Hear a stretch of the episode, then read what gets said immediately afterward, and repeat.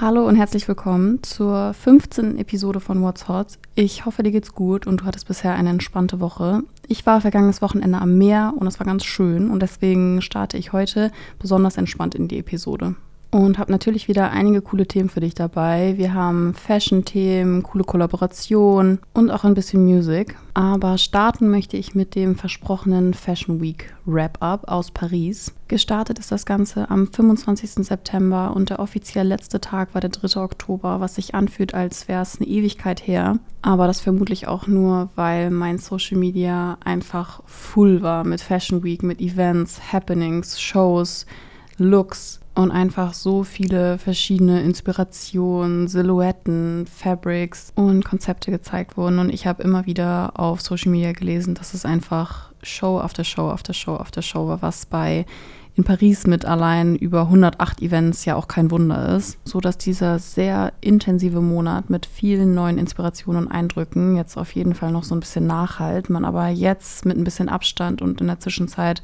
auch die Zeit hat, so eine kleine Retrospektive zu machen und das möchte ich jetzt auch tun.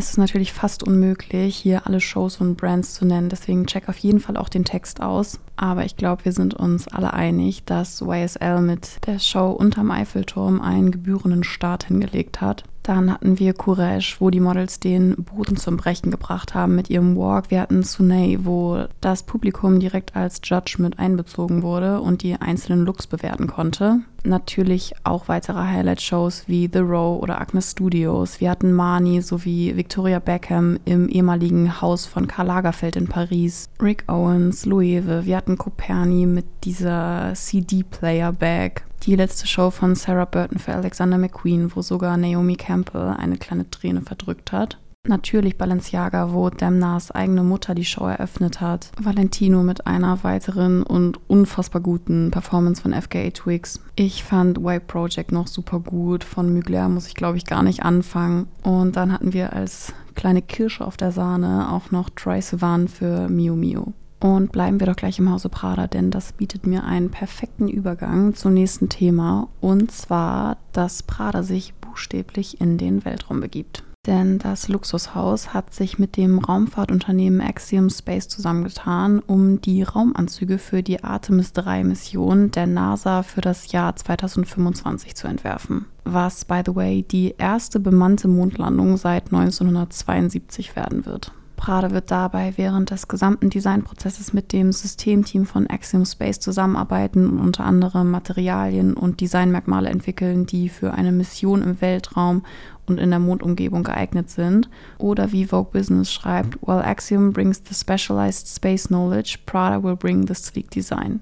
Ich habe in dem Zuge auch gelesen, dass im August die erste Crew von Touristen knapp an der Erbkrümmung vorbeiflog mit der Virgin Galactic, wobei Tickets übrigens zwischen 250 und 450.000 Dollar gekostet haben. Und es forschen ja auch weitere Unternehmen wie SpaceX von Elon Musk und Blue Origin von Jeff Bezos daran, zivile Raumfahrten möglich zu machen. Also wer weiß, wer die nächsten Kundinnen in Prada-Raumanzügen sein werden.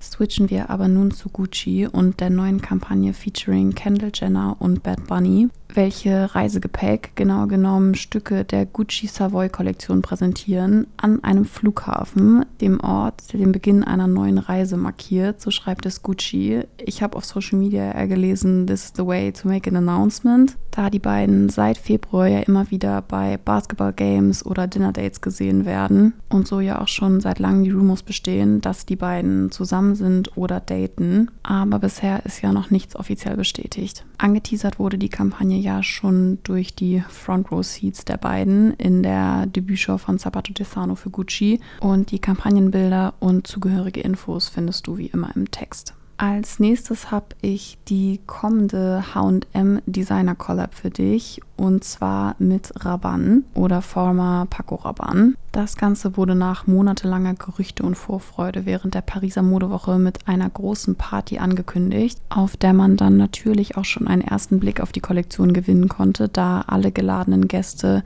Pieces der Kollaboration trugen. Es wird Womenswear, Menswear und auch Homeware geben, was etwas ganz Neues für das Hause Rabanne sein wird. Und HM schreibt dazu, Rabanne-Fans werden viel von der für das Haus typischen metallischen Opulenz finden, aber die Kollektion geht auch in neue Richtungen. Erhältlich wird das Ganze ab dem 9. November sein, online und im Store und ich packe dir einen ersten Teaser und die ersten Eindrücke der Kollektion ebenfalls in den Text. Dann habe ich als nächstes zwei etwas kürzere und knackigere Themen für dich. Und zwar zum einen, dass Hailey Bieber's Road jetzt in Europa erhältlich ist. Seit dem 28. September gibt es die Brand in Italien, Frankreich, Spanien, Deutschland und Irland. Und ich weiß nicht, wie es dir geht, aber ich sehe gerade diese Lippenprodukte unfassbar viel auf TikTok und bin auf jeden Fall tempted, mir auch mal eins zu bestellen springen wir aber jetzt in ein ganz anderes Feld und zwar zu Crocs oder besser gesagt zu Cowboy Crocs, denn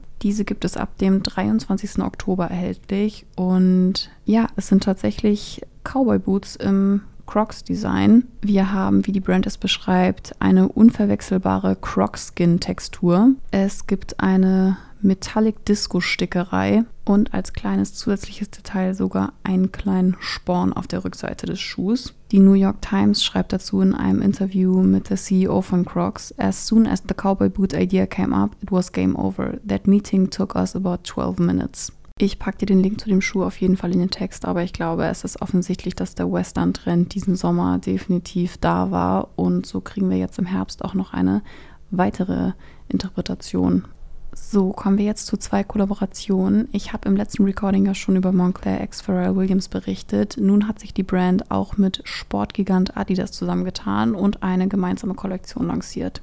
Diese wurde ja schon auf der Londoner Fashion Week präsentiert und verbindet Montclairs charakteristische Down mit Adidas sportlicher Linie. Es gibt verschiedene Jackenmodelle, Accessoires und das Ganze wird dann von Schuhen abgerundet, zwei Schuhmodellen, um genau zu sein. Und zwar wurde der Adidas Originals NMD Schuh von Montclair mit einem winterlichen Makeover in Gore-Tex ergänzt. Und auch die Kampagne ist ganz cool. Sie hat den Titel The Art of Explorers und will die Aufmerksamkeit auf die Entdecker selbst richten. Und dafür wurden dann eine Reihe von KI-generierten Abenteurern und Mixed-Media-Skulpturen erstellt was auch noch ganz cool ist, dass in dem Rahmen der Kollektion und Kampagne eine neue immersive Plattform auf montclair.com eröffnet wurde, welche die NutzerInnen auf eine digitale Reise mitnimmt, die die Designthemen der Kollektion widerspiegeln.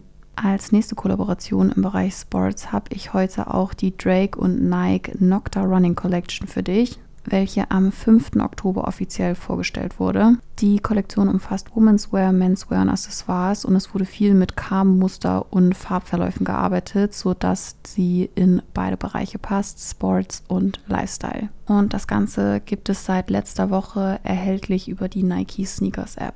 Und wenn wir schon bei Drake sind, muss ich natürlich auch noch kurz über For All the Dogs reden, sein achtes Studioalbum, welches letzte Woche am 6. Oktober released wurde. Mir persönlich hat Slime You Out, der erste Teaser-Song featuring Scissor, schon ganz gut gefallen. Und auch sonst hat Drake aber ziemlich viele nice Features auf seinem Album. Es sind ja insgesamt 23 Tracks und enthält Gastauftritte von unter anderem Bad Bunny, 21 Savage, J. Cole, Yeet, Party Next Door, Lil Yachty und auch Drakes Sohn Adonis, der in dem Song Daylight sein ja, Rap-Debüt hat. Zusätzlich zu ihren Features haben Lil Yachty und zum Beispiel Tiso Touchdown auch an Stücken wie Polar Opposites und Away From Home mitgeschrieben und produziert. Wir haben Frank Ocean, der bei dem Opener Virginia Beach mitgewirkt hat und zum Beispiel Florence Welch von Florence and the Machine bei dem Song Rich Baby Daddy. Am gleichen Tag des Albumreleases hat Drake in seiner eigenen Radioshow Table for One verkündet, dass er sich jetzt eine Pause von der Musik nehmen wird und muss, um sich auf seine Gesundheit zu fokussieren, mit welcher er schon mehrere Jahre zu kämpfen hat. I need to focus on my health first and foremost and I will talk about that soon enough. Später erwähnte er dann noch, dass er sich vielleicht eine Auszeit für ein Jahr nimmt, vielleicht aber auch ein bisschen länger. Er ist ja auch aktuell noch auf Welttour, aber auch hier mussten schon einige Daten postponed werden. Alle Infos hierzu findest du natürlich im Text. Und damit wären wir tatsächlich am Ende der heutigen Episode. Ich hoffe, dir hat es gefallen. Ich wünsche dir einen schönen Freitag, ein schönes Wochenende und bis zum nächsten Mal.